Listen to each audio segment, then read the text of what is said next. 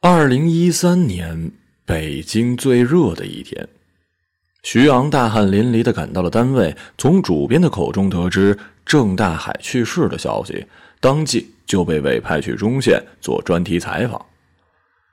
这是他两年后第二次前往中县。中县因地处中原腹地而得名，经济发展长期落后，最近几年才稍有好转。郑大海是中县的名人，早年在南方承包工程，十二年前来到中县的新野镇，创办了一个病死禽畜无害化处理厂，同时捐资办学，将原本面临撤并的新野中学保留了下来。不过，郑大海最有名的事迹还是他领养了近二十个孤儿，其中两个大孩子是从南方带来的，现在已经工作。郑大海为人低调，一般记者采访都是厂里的办公室主任出面接待，安排在食堂吃顿饭，参观一下厂子，然后直接送回车站。不过徐昂上次去时，由于他所在的杂志名头很响，郑大海破例的出面陪他吃了顿饭。郑大海说：“没必要专门采访，有什么问题都可以吃饭时再聊。”那顿饭呢，不算是丰盛，但颇具特色。吃的是当地的散养鸡和黄牛肉。只是无论徐阳问什么问题，郑大海都会把话茬扯到场子上去，大谈什么如何将病死的禽畜消毒处理，经过搅碎、杀菌、烘干、过滤等工序，生产出富含营养元素的有机肥料。徐阳听的是食欲索然。他之前准备的关于收养孤儿、捐资助学的问题都被郑大海一语带过，最后只能凑出了一篇盛赞新野无害化处理厂技术先进、管理创新的文章，怎么看都像一则广告。徐阳到达新野镇时已是傍晚了，厂办的薛主任派人把他接到了镇招待所。此时，镇上的记者数量已经能凑足两支足球队了。徐阳的左右隔壁住的都是记者，一个是《时事周刊》的主笔肖如敏，另一个则是《南方晨报》的记者葛辉。郑大海是在车间视察时突发心梗离世的，他两年前就做了心脏搭桥手术，却一直没有随身携带急救药的习惯。车间工人眼看着郑总捂着胸口倒在地上，闻讯而来的医务室大夫居然只带了血压计。见状，又差人回去拿急救箱，而等到救护车赶来的时候，郑大海基本已经没呼吸了。追悼会安排在第二天的上午，之后还有一个简单的记者招待会。目前丧事和各种杂物都是薛主任负责。郑大海离世前没有留下任何遗嘱。工厂现在群龙无首，两个副厂长互不买账。郑大海在南方时，妻子就病故，两人当时还没有子女。来到中县之后，郑大海也一直没有组建新的家庭，除了工作就是照料他领养的孩子。郑大海不让记者去采访那些孩子，谁要是敢跟他纠缠这件事他就立刻翻脸。晚上吃了饭，徐阳打算早点休息，却听到有人敲门。打开一看，原来是隔壁的肖如敏。小徐吧。我是肖如敏，听薛主任说你住这间。肖如敏热情的跟徐阳握了握手，要不来我屋坐会儿？南方晨报的小葛也在，我买了点啤酒，咱们一起聊聊。肖如敏呢是业内颇有名气的前辈，徐阳不好推辞，只得跟了过去。进了房间，徐阳才发现肖如敏住的是一套房，比自己的要大出不少。肖如敏看出徐阳在想什么，笑呵呵的说：“我以前呀跟老郑有过接触，所以这次薛主任特意安排了一下，来新野的记者里啊，就咱们仨是厂里接待的，其他记者想订镇上招待所都订不到。”徐阳听得云里雾里，不明白肖如敏是什么意思。不过肖如敏没有就着话头继续说，只是招呼徐阳坐下。他们呢，喝的是一种当地牌子的啤酒，度数不高，口感清爽。肖如敏心情很好，讲了不少自己杂志的秘闻。葛辉跟徐昂听的都是格外入神儿。小葛，你以前采访过郑大海吧？肖如敏突然话锋一转：“这人是不是不好接触啊？”葛辉放下了酒杯，无奈的点点头：“对，三年前呢，他刚被评为全国道德模范时，我来过一次。他不爱谈自己收养孤儿的事儿，资助学校也是只字不提，主要讲他生意经。”看到肖如敏的眼光飘过来，徐昂便也直言自己有过类似的经历。他大概猜到了肖如敏的用意，《时时周刊》《南方晨报》和徐昂的杂志都是很有影响力的报刊。肖如敏应该知道，他跟葛辉都来过新野，想从中打探消息。肖老师啊，您是不是以前也见过郑大海呀？是，我见他呀，比你俩都早。肖如敏若有所思地说：“当时老郑还不太有名，不过就已经是这个脾气了，铁板一块。”葛辉抿了口酒，哼，哼 您真有意思，我就知道您是想跟我们谈谈郑大海。嗨，工作嘛，你们俩都是如今媒体界的青年才俊，我挺高兴有机会跟你们聊聊的。按理说呢，郑大海收养孤儿、捐资助学的事迹非常突出，做企业也是把好手。他的无害化处理厂全省闻名，但这么个人物啊，多年来的新闻都是千篇一律，从来没有一篇有深度、有影响的报道。有的人就这样，你越想从他嘴里问出点什么呢，他就越不说，把嘴捂得比什么都严。葛辉已经喝高了，话有点多。肖老师啊，我挺佩服您的。我现在对新闻没什么高追求了，大部分新闻还不是咱们这帮人添油加醋搞出来的。肖如敏听了哈哈大笑，徐阳跟着一起点头，心里却不以为然。之后，葛辉的言行愈发的肆无忌惮，搂着肖如敏的脖子，对其称呼也从肖老师变成了肖大哥。眼看俩人一喝的辈分大乱，徐阳便推辞头疼，回去休息了。徐阳一觉醒来，发现窗外大雨瓢泼，天色格外的阴沉。他匆匆在餐厅吃了早饭，碰见有些疲惫但头发梳的条缕清晰的肖如敏。据说昨天喝酒喝到了两点半，小可还没起来呢吧？徐昂问：“要不我去叫他一下？”肖如敏摇了摇头，哦，我来餐厅前敲了敲门，没动静，估计已经去殡仪馆了。年轻人呐，还是精力好。昨天我们俩喝的量差不多，我后来啊站都站不稳了，他还是一点事儿都没有，照顾我躺下才走的。参加郑大海追悼会的人很多，男女老少都有，大批穿着新野中学校服的学生格外引人注目。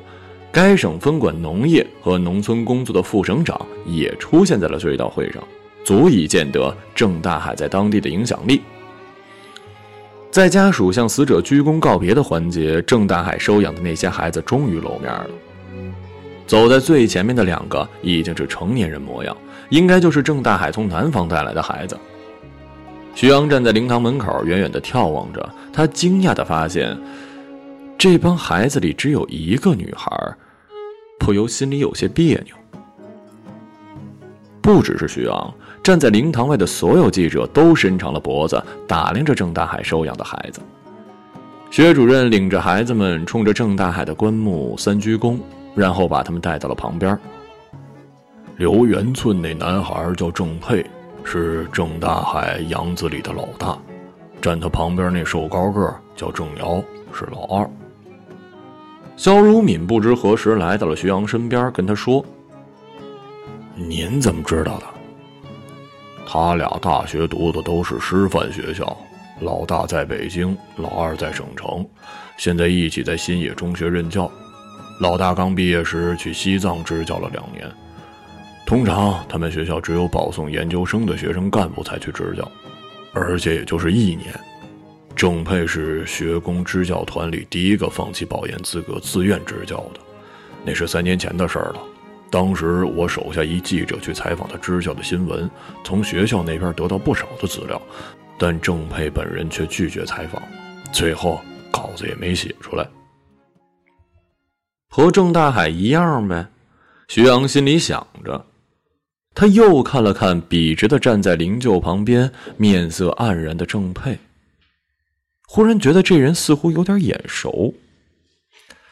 追悼会进行的很快，郑大海不是本地人，所以中县那一套夷陵、哭陵之类的规矩也都省了。刚一结束，棺木便由叫他的几个孩子抬到了火化炉。等捡完骨灰，就送到不远处的北山公墓下葬。郑大海亡妻的墓地也在那儿，几年前专程从南方移过来的。没想到俩人这么快就相逢九泉了。郑如敏这时走进了灵堂，徐阳见状也想跟进去，徐阳见状也想跟进去，却见薛主任突然闪了出来：“姓焦的，郑老板都走了，你差不多得了。”一会儿吃完饭赶紧回家，别让我再看见你。薛主任的语气很严厉。昨天看到薛主任给肖如敏安排的套房，徐阳还以为他们俩关系不错，现在看来似乎并不是。肖如敏什么都没说，讪讪的转身离开。徐阳跟其他记者更不敢往前走一步。厂里给记者们安排了巴士，不去墓地，直接回工厂食堂吃午饭。然后就是记者招待会了。徐阳刚吃完，碰见衣服被淋湿的葛辉，落汤鸡似的坐在了食堂角落，抱着笔记本打字儿。徐阳隐约觉得一上午没见小葛呀，不过徐阳没在意。经历了昨晚的酒局，他对此人的印象一般。薛主任随着出殡的车队去了墓地，记者招待会由一个副厂长主持。没有任何有新意的内容。副厂长对记者关于郑大海收养孤儿、捐资助学的回应，仿佛是早上领导致的悼词。郑大海先生心系国家，深信教育乃强国之本，长期以来捐资助学，振兴地方教育事业。就在副厂长宣布招待会到此结束时，外面忽然传来一声凄厉的尖叫。满屋子记者一片哗然，副厂长怎么招呼也无济于事。大家一起朝声音响起的方向寻了过去。疑惑不安的人们步入会场，摸索着来到了冷藏库的门口。只见两扇厚重的大门敞开，一个身着蓝色工作服的女工瘫倒在地，哆哆嗦嗦地指着一摞码得很整齐的死猪。率先走进冷藏库的几个人发出恐怖的惊叫，吓得徐阳倒吸一口冷气。他探头进去，看到肖如敏背靠着那轮死猪坐在地上，头部左侧凹进去一大块，顺着伤口流下来的血迹已经在地上凝固。最初的震惊之后，冷藏库里安静了十多秒。徐阳明白大家都在想什么。无论郑大海多讨厌媒体的打扰，新野无害化处理厂连同整个镇子，注定难逃一场波折。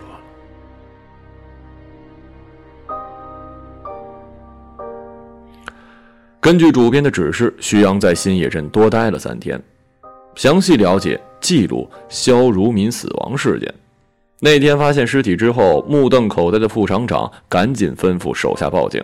所有在场人员都被叫到中县公安局刑侦大队进行问讯。不过，警方没有扣下任何人，包括发现尸体的女工。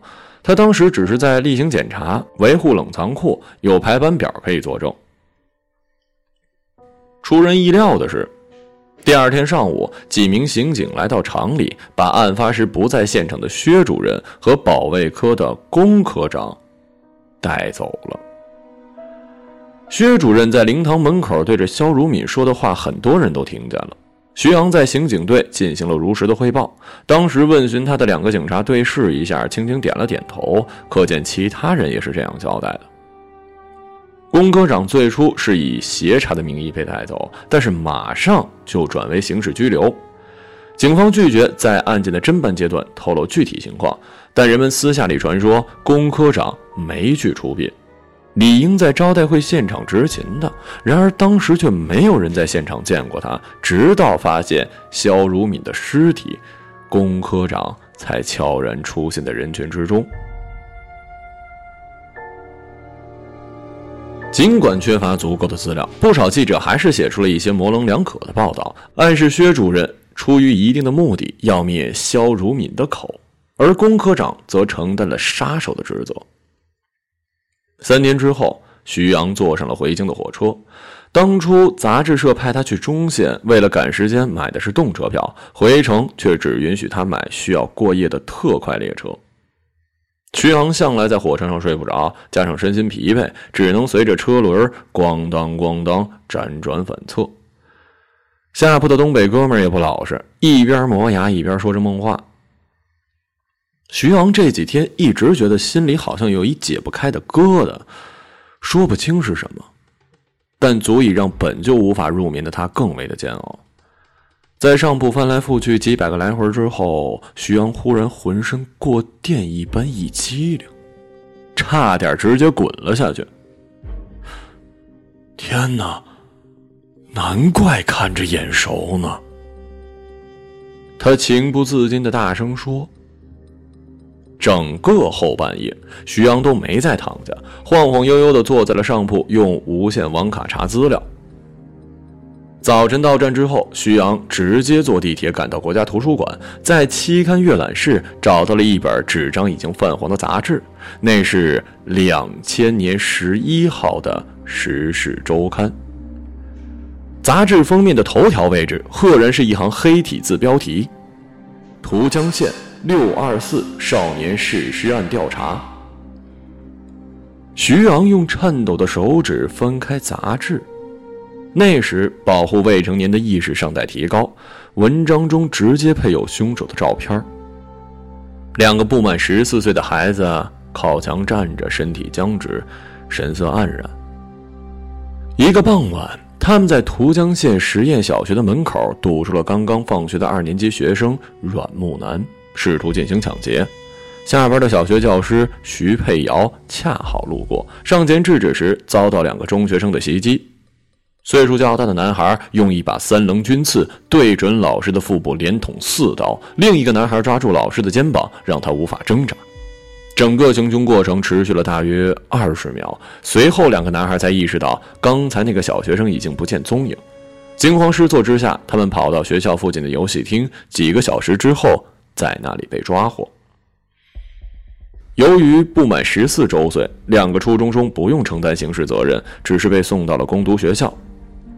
文章中写道：“徐老师的丈夫，一个身高一米八的壮实汉子，面对记者失声痛哭，说那两个孩子以前也是实验小学念书，也曾是妻子的学生。他愤怒而绝望的质问：把犯下如此冷血罪行的孩子，集中到一个师资、生源、硬软件条件一塌糊涂的学校，究竟是惩罚、放纵？”亦或是抛弃呀？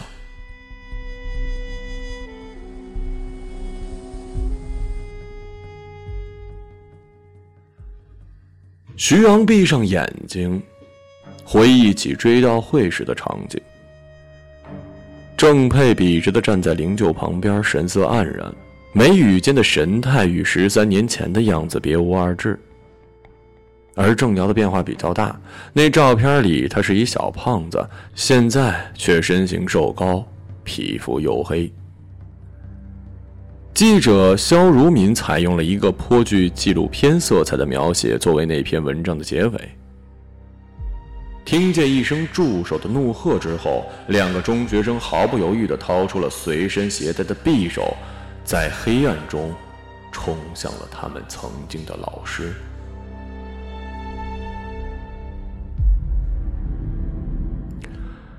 离开还不到二十四个小时，徐阳便再次回到了中县。他从市区的火车站雇了一辆面包车，连夜赶赴县城，就近找了一小旅馆住下。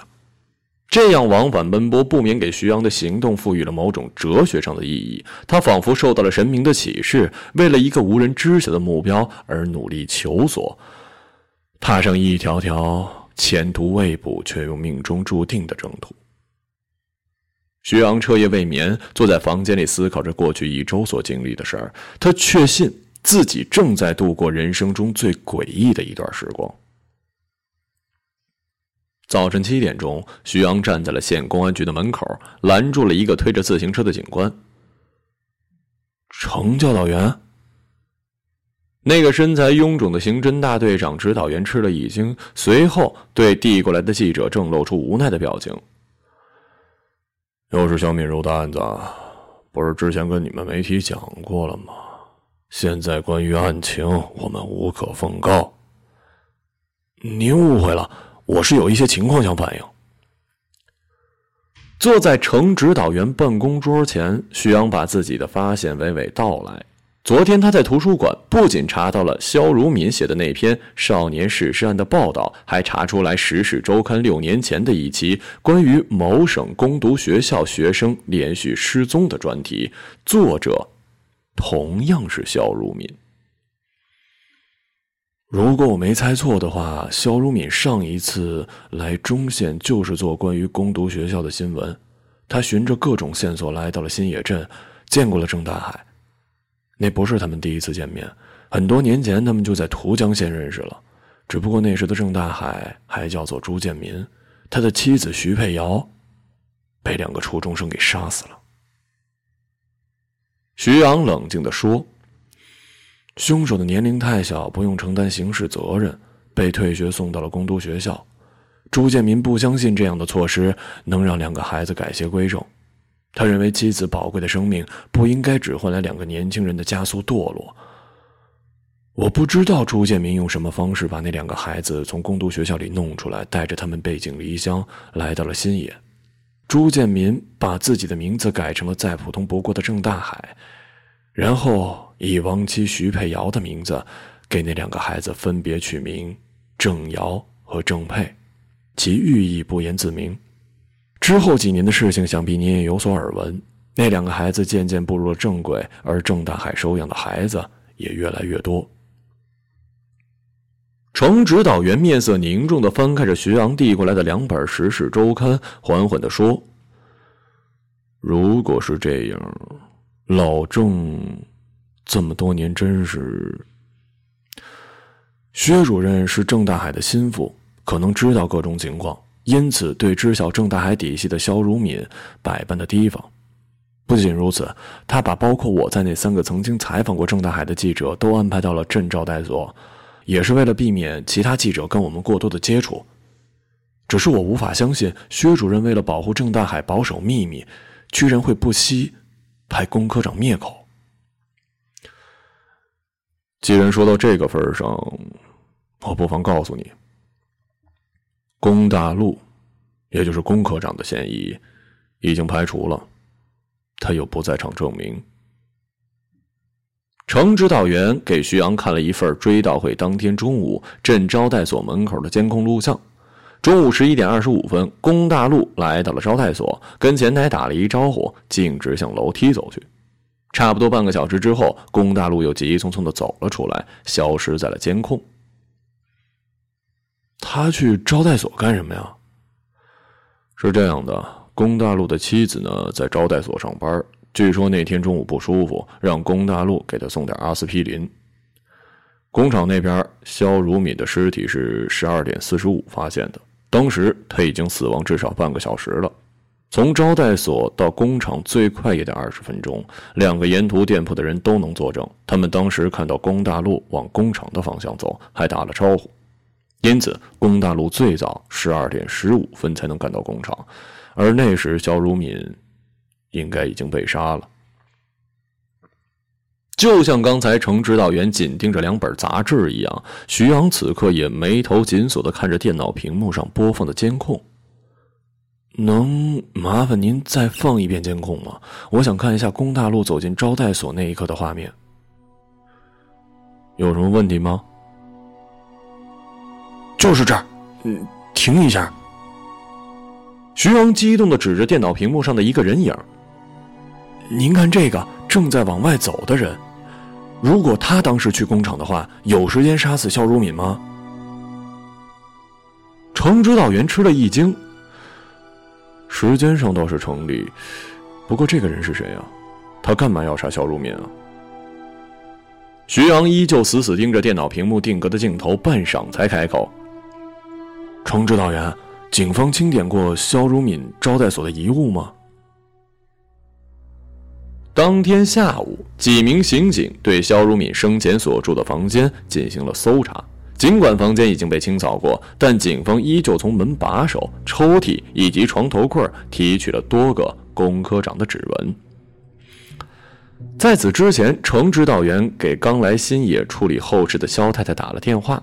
据肖太太说，老肖的钱包、证件都是好好的，唯一奇怪之处是他出差必带的黑色笔记本不见了。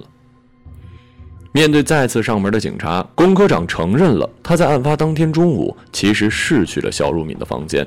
他的妻子拿着备用钥匙帮他打开门。薛主任让他把肖如敏的笔记本偷出来，但他在房间里找了半个小时没发现，最后只得空手而归。有了龚大陆的证词以及徐阳提供的关于郑大海的情况，在看守所里沉默了一周的薛主任终于松口了。他说自己是为了保护郑大海和那些孩子的名誉，才派龚科长去偷肖荣敏采访的资料，准备拿回来销毁。看来，郑总的事情你们也都知道了。实说吧，那些孩子都是郑总买通攻读学校的校工，偷偷领出来的。这帮小子来之前，一个个都是混世魔王，经过郑总没日没夜的管教。起码知道好好读书，不再惹是生非了。郑总为了这些孩子一直没有再婚，就这样又当爹又当妈过了十多年呢。薛主任说到最后，老泪纵横。这么多年，总有记者想来挖新闻，但是他们想过把事情曝光后孩子怎么办吗？我确实对那些记者恨之入骨，但是关于肖如敏的死，我真的一无所知。肖太太回家之后，在家中的台式电脑里找到了郑大海资料的备份文件，其中大量尚未曝光的内容与最近《南方晨报》发表的一篇郑大海专题新闻如出一辙，甚至连具体行文都毫厘不差。被捕之后，葛辉供认了肖如敏喝醉时向他讲述了郑大海的秘密，还给他看了一点笔记本里的资料。于是葛辉趁追悼会时潜入了肖如敏的房间偷走电脑，然后心急火燎地往工厂赶。在走出招待所时，与刚刚进来的龚科长擦肩而过。不过肖老师遇害的事真跟我没关系，警察同志，你们得讲证据，可别乱怀疑啊！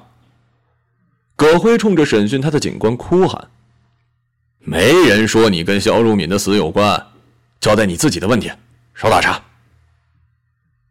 徐阳在回北京的火车上依旧辗转反侧，他已经基本写好了一篇关于郑大海和那些孩子们的长文。但是经历了新野镇这漫长的一周，他不由得开始怀疑自己作为记者的意义了。徐阳自觉，他不愿意像葛辉那样为了爆炸性的新闻而沦为几名狗盗之徒，同时也因为薛主任的话而感到了深深的困惑。当一切血淋淋的真相都被无情的揭开时，是否有人能像郑大海一样，默默的医治那些令人不忍直视的陈创旧伤呢？终于，随着车轮的滚滚颠簸。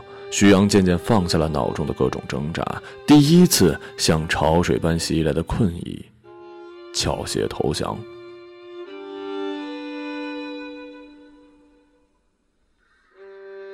二零一三年立秋，某某市中县公安局召开新闻发布会，通报七二七新野冷藏库命案的侦破工作取得重大成果，犯罪嫌疑人郑佩在林芝市八义区落网，现已押赴中县。警方介绍到，在侦破案件的过程中，新野镇无害化处理厂办公室主任薛立阳与新野中学老师郑瑶有窝藏、包庇犯罪分子的嫌疑，目前两人已被刑事拘留。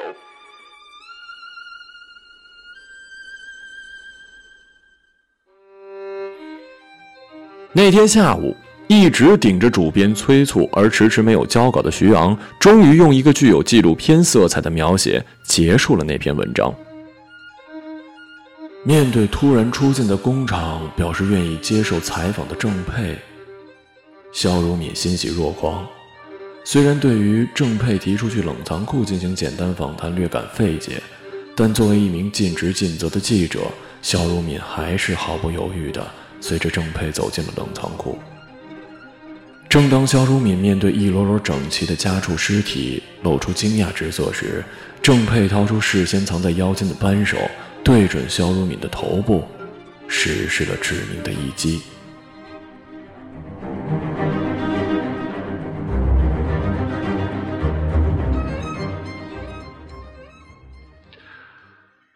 二零一四年元旦，全省环保龙头企业新野无害化处理厂由于资不抵债，正式宣告破产。